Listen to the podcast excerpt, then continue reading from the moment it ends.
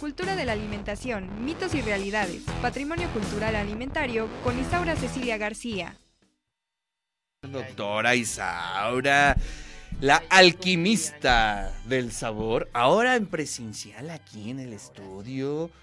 A ver si no nos ponemos nerviosos. Este, yo creo que sí, un poquito, pero pues, se supera, ¿no? Hay, hay, que ir este, superando Poco a metas, poco superándolo. ¿no? Hemos este, cumplido metas, hemos caminado juntos y creo que este estará bien. Muy bien, muy bien. Esperemos que sí. Oye, Isaura, pues qué, qué buena onda que estés aquí con nosotros en el estudio y que además pues nos traigas el tema, ¿no? Ya el Claro. doctor Ángel trató Claro. desde la perspectiva filosófica. ¿Qué concepto? no? ¿Qué concepto el de la muerte?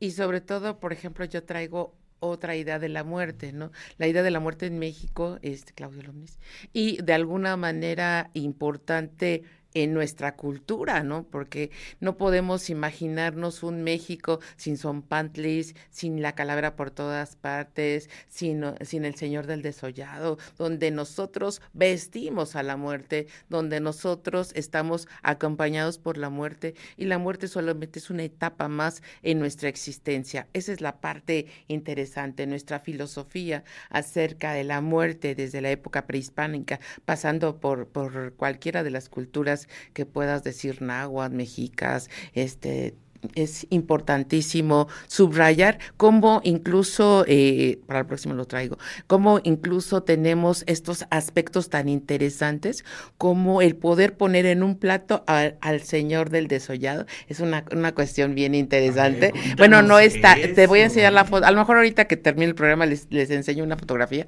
sobre un plato prehispánico que encontré en el Museo Jalapa, donde está la cabeza del desollado en el plato, o sea, pintada en el plato. Pero bueno, ahí, ahí, lo- ahí luego veremos. Esa, lo, lo que pasa con la cultura totonaca es que es mucho de, de dejar mucha huella de lo que es el, el humano, ¿no? Entonces, en esa parte, me parece que nuestras culturas la ven como una, un proceso en donde vamos a esperar o sea, por eso hablamos de esperar y esperamos con pan, esperamos con ofrendas, esperamos que vengan, esperamos que lleguen las ánimas, las almas del purgatorio y que de alguna manera pues nos visiten y sean parte de nuestra cotidianidad. Es en ese sentido donde nosotros no solamente pensamos en la muerte, la esperamos, nos reímos con ella, incluso en toda la Sierra Norte, pues hasta bailamos, la verdad. Y hay otra costumbre que también es muy interesante en la Sierra Norte, que es este, dame una monedita para el campanero, ¿no? Y no es una monedita, a veces es pues el pan. Justamente el pan, la ofrenda o una botella de tequila. Entonces, este, bueno, también puede ser mezcal o alguna y el cigarrito Ah. y entonces se vuelve una peregrinación que espera justamente la- las campanadas y que espera a la muerte que llegue en estos días, ¿no? A partir de, de la bueno, de nuestra historia, que poco a poco nos la han ido acomodando, que ya hemos dicho, en, la- en las culturas prehispánicas la muerte se celebraba por lo menos eh, siete veces durante el año, ¿no? La más importante, más o menos esas, esas fechas nos da Ilina en este, en, digamos, en sus investigaciones acerca de cada cuánto se, se puede pensar en la muerte en México. Serían siete veces, ahorita no me acuerdo todas las Claro, fechas, claro, pero la más significativa es la de agosto, que este se conjuga con esta última etapa del año y que además termina o culmina con la cosecha y que termina con estas celebraciones importantes que justamente nos traen eh, una, un, un sincretismo ya conjugado para la época colonial, donde pues no pueden cambiarnos nuestras ideas, no pueden cambiar el Mictlán, no pueden cambiar esta idea que tenemos de dónde van las mujeres muertas en parto, dónde van los que están este, esperando volver a nacer. Y todo este volver a nacer, el volver a ser de los niños, por ejemplo. No hay eh, una cultura, creo que lo vea tan rico como la nuestra, ¿no? Imagínate el árbol de la leche donde están los recién nacidos en el Mictlanticutli para esperar que, que vuelvan a nacer en el vientre de la madre, ¿no? Esas cosas, yo creo que solo en la cultura mexicana. Sí, bueno, bueno. eh, eso es- esa era la reflexión que Sí. quería compartirles, ¿no? Pues a lo mejor podemos tener muchas tradiciones en este Sí. país, pero el tema de la muerte, qué es. fuerte es, que ha sobrevivido por miles Por de años. miles, ¿no? Pero además, este, y es algo que lo comentaba en programas pasados eh, con nuestros compañeros de, del Museo Amparo, que es bien interesante cómo una cultura viva evoluciona, se alimenta de los temas. Eh, claro, siempre nos enfrentamos contra los puristas, ¿no? Que dicen, esto es así, tal, tal, tal, tal. Pero bueno, pues ese es un, digo, un enfrentamiento que se ha dado siempre es decir, los puristas contra los que quieren evolucionar y los que evolucionan siempre pues terminan poniendo sus elementos. Y... hablemos de cambiar, porque la evolución a veces es involución. pero eh, que quieren cambiar, ¿no? Que pues, quieren pues, renovar. o contextualizan, a mí me parece eso muy importante. O contextualizan eh, con sus elementos de los... Eh, momentos en que viven, ¿no? Claro, yo creo que eso es muy importante. Acuérdate que, que la tradición es, la, es una invención muy bien lograda, tanto que se queda como costumbre y tradición. sí, y creo que las ofrendas es un gran ejemplo. Las ofrendas y el cambio en las ofrendas y el tener, eh, eh, yo lo ponía por ahí, tener tal diversidad de ofrendas hace y nos pone justamente en la, en la posibilidad de tener tantas como culturas tenemos, ¿no? Tantas como interpretaciones o tantas como economía nos da, también esa, esa parte es importante. Nosotros tenemos eh, acuérdense que tenemos altares y tenemos ofrendas, ¿no? La, la ofrenda, el guantle está ahí presente con nosotros, que es los alimentos que damos, que ofertamos y que están ahí para esperar justamente la llegada de nuestros difuntos, aquellos que tienen un poquito más de un año, los que tienen menos de un año todavía no se les pone la ofrenda, todavía no encuentran bien el camino. Están en el camino. Y están en el camino, al ¿no? Eh, al Mictlán o a algún otro lugar, o a lo mejor todos con su perro eso es eh, invariable, ¿no? Ahí por ahí puse una imagen esta, donde este, a fuerzas tenemos que poner algunos elementos. A mí me parece que tienen algunas cosas interesantes, pero yo subrayo algunos, ¿no? Por ejemplo, el agua y la sal. Eso sí es indispensable como para purificar y para esperar, porque siempre en el camino en el que nosotros esperamos a alguien hay que ofrecerle agua. ¿Sí? Y la sal para purificar el ambiente, el incienso, ese olor que hay entre la magia del incienso y, la, y el incienso y las flores de cempasúchil que es una maravilla, que de verdad nos da nuestra naturaleza. Sí, de ahí viene el nombre de tu de tu columna que es colores, olores, y, sabores. Es decir, porque tú entras y el y el color, justamente la la flor de cempasúchil la empiezan a sembrar en julio entonces ahorita tenemos impregnado ese olor y junto con el incienso y junto con el olor de las comidas que se van a empezar a poner, acuérdense que estamos en este tiempo de espera y seguramente a partir del 28 de octubre ya no solamente vas a ver el altar puesto, sino vas a ver las ofrendas que están ahí, entre las que destaca el mole, los tamales y bueno, aquellos otros alimentos que a los muertos les hubiera gustado mucho, ¿no? Entonces, es el cigarrito, eh, aquellos que lo mataron, algunas algunos refrescos este por ahí. E, esos elementos no van a faltar. Eh, y no porque no seamos, eh, queremos decir es que no deben de estar. No, es que están porque son parte de la cultura mexicana y son parte de lo cotidiano y son parte del deber ser, ¿no?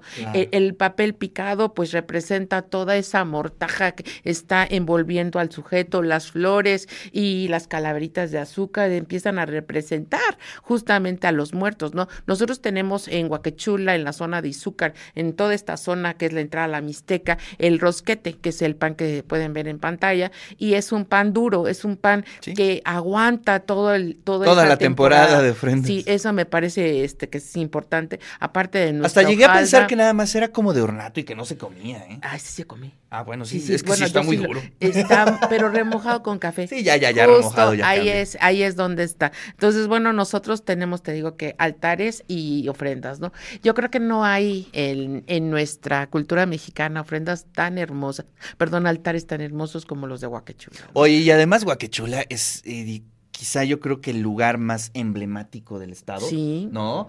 Porque prácticamente toda la comunidad. Eh, toda la comunidad y, sobre todo aquella que tiene un cabo de año, o sea, es esa es la que te va a ofrecer de comer, porque es cuando ya el muerto regresa y ese cabo de año significa que ya está ahí sí, que ya está ahí presente. Otro, otras de nuestras muestras interesantes son los arcos, ¿no? Nosotros con no solamente es abrir al arcano, sino es abrirle la posibilidad de entrada. Esa marca que hacen las flores con esos olores marcan la entrada de todos nuestros difuntos y cada una de las velas significa una de las personas que han muerto en esta familia, ¿no? Entonces, a mí me parece que llamar a la luz junto con el agua, la sal, el papel picado y la comida, que en algunas culturas el mole significaría la sangre, en algunas, este, sobre todo en la Sierra Norte, el tamal, la carne, significan justamente eso, ¿no? Esta parte de poder humanizar en ese momento a, a esta figura tan importante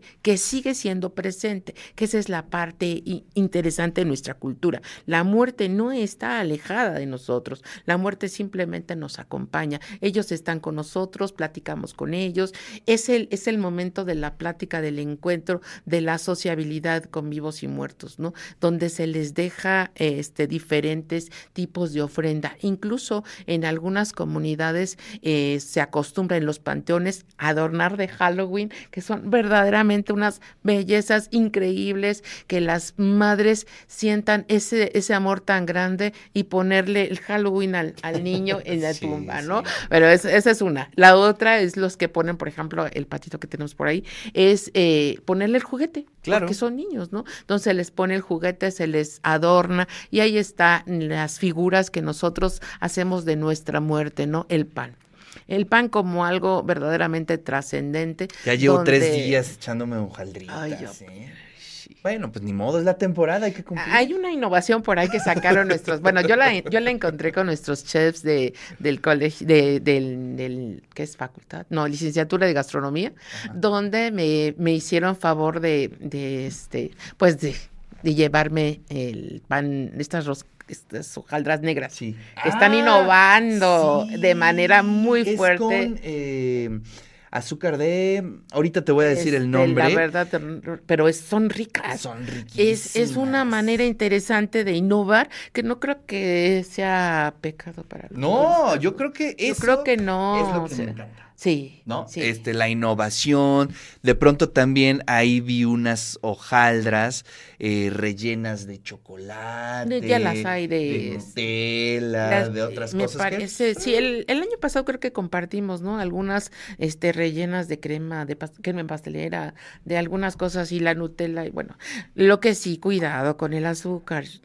Pues sí. Es, nada más, nada más. Es, todo todo tiene, su, este, cuidado. y bueno, hablando del azúcar, este quería recuperar para nuestras ofrendas, que ya en muchas este, no lo ponen, es la calabaza en tacha, ¿no? Entonces, este, a mí me parece que poner una olla caliente con unos 4 o 5 litros de agua, 3 kilos de calabaza, otros mismos, uno, uno, uno de piloncillo, ya le bajé a la receta, uno de piloncillo, este, un poquito de guayaba, que sería interesante, canela, tres clavos, y ahí tenemos la calabaza en tacha, ¿no? Que me parece es un buen platillo que podemos, que puede conservar, que no solamente es un dulce para cualquier época del año, sino es un dulce para esta época, ¿no? Yo creo que eso es parte de nuestros altares, además de nuestros dulces tradicionales que deberían de estar por ahí, la chilacayota. Oye, este, bueno, aquí nos escribe Rosario y dice, en Huaquechulas llegas y te dan el plato de las ofrendas al visitar. O sea, te dan de comer. Te dan de comer, eh, sobre todo en este, las de Cabo de Año. Eh, también hay que, digamos, sí es así, pero hay mucha gente. Eso hay que decirlo. Yo una vez fui y ya, no, no, no, no, qué cosa. La verdad es que ya no agarré nada. No, no, pero la gente no tiene para darle a, tantas montones. La plaza de Guaquechula, ahí donde que la que se conforma con el convento y demás, todo ese, de ese cuadrante, tiene buena comida. Entonces, este, a mí me parece que a lo mejor podemos ir y tomar algo en alguna de las casas, atolito, café, lo que te ofrezcan, que también es importante recibir, porque en ese recibimiento no solamente recibes esta, esta eh, sociabilidad de, los, de los sino también recibes parte de los pecados del muerto. Entonces, e, esa parte es interesante y que sí es, es pertinente recibir, ¿no? Ahí están en, nuestros altares. Yo de verdad los invito a que vean el altar del museo que está allá en este en Guaquechula. Además de lo que es visitar los altares de la gente que de verdad lo hace de todo corazón y le invierte que lo que no tiene CIA, ¿no? Entonces, esa Oye, sí, creo, creo que este año importante. sí, este será Yo creo que sí. muy complicado este hacer una Eh, sí, una, a lo mejor podemos eh, eh, improvisar algunas algo, algo hay que hacer pero porque sí está muy caro todo. todo. Oye, aquí nos escriben, hola, ¿qué tal? Buenos días, espero hayan pasado muy buen fin de semana, súper interesante el tema de hoy y muy adecuado para el próximo Día de Muertos. No olviden colocar sus ofrendas en casa a partir del 28 de octubre. Sí. Mantengamos vivas nuestras bellas tradiciones. Les agradeceré si me envían el enlace para los audiolibros. Claro que sí, Susana, ahorita te los envío. Y esa, es, la, esa es la fecha. Esa es la 28 de fecha. octubre. Bueno, hay quien dice que el arcano se abre, o sea, la visita de las ánimas y las almas es a partir del 16. Entonces puedes empezar a poner flores, algunas cuestiones, pero el 28 pues sería el, el, primer día para los accidentados, ¿no? Del 28 al 29. Luego vienen los muertos por muerte violenta, luego del 30 al 31 ya empiezan los ahogados, luego vienen el del 31 al primero los niños y del, del primero al 2 ya los todos todos este los fieles difuntos, ¿no? Muy bien. Entonces, bueno, pues ahí está un poquito de lo que viviremos. Yo fui hace un par de años, no, no, no, pues quizá un poquito más, como un cuatro años, a San Pedro Cholula Ajá. y me encantó. Sí. Sí, y no había tanta gente como en Ah. Huacachula. Entonces, pues si usted quiere tener esa experiencia, vaya. Y sí, efectivamente, eh, las casas están abiertas, uno Y puede marcadas, pasar. están marcadas con la cruz de aquellas que tienen cabo de año son las que más ofrendan, Claro. porque pues son las que tienen que sacar todo este dolor que se transforma en amor y sociabilidad por el muerto. Claro. Y sí, en verdad vale mucho la pena. Se respira un, una atmósfera distinta, ¿no? De pronto se rompe la cotidianidad y se abren las puertas de la casa, de lo íntimo, ¿no? Y sí, pero sí hay una atmósfera muy espiritual. Esto, esto eh, llena de, de, a pesar de la oscuridad, del color, del del, color. del olor, el incienso y toda esta maravilla que envuelve los olores de las. Y sí, yo también voto. Hay que hacer todo lo posible porque eh, cada uno de nosotros, cada casa ponga su Sí, ofrenda, su altar. Eh, y sobre todo a los niños, ¿no? A las niñas, ya. Sí, una no, vez no se necesita poner No, la no, cazuela no, con un trastecito. y- Toda la semana con el mole no es necesario, ¿no? Eh, podemos empezar. Pero sí hay que poner ofrenda. Claro. Gracias, gracias, este, querida Isaura. Ojalá Muchas la hayas gracias. pasado muy bien. Muy bien. ahí-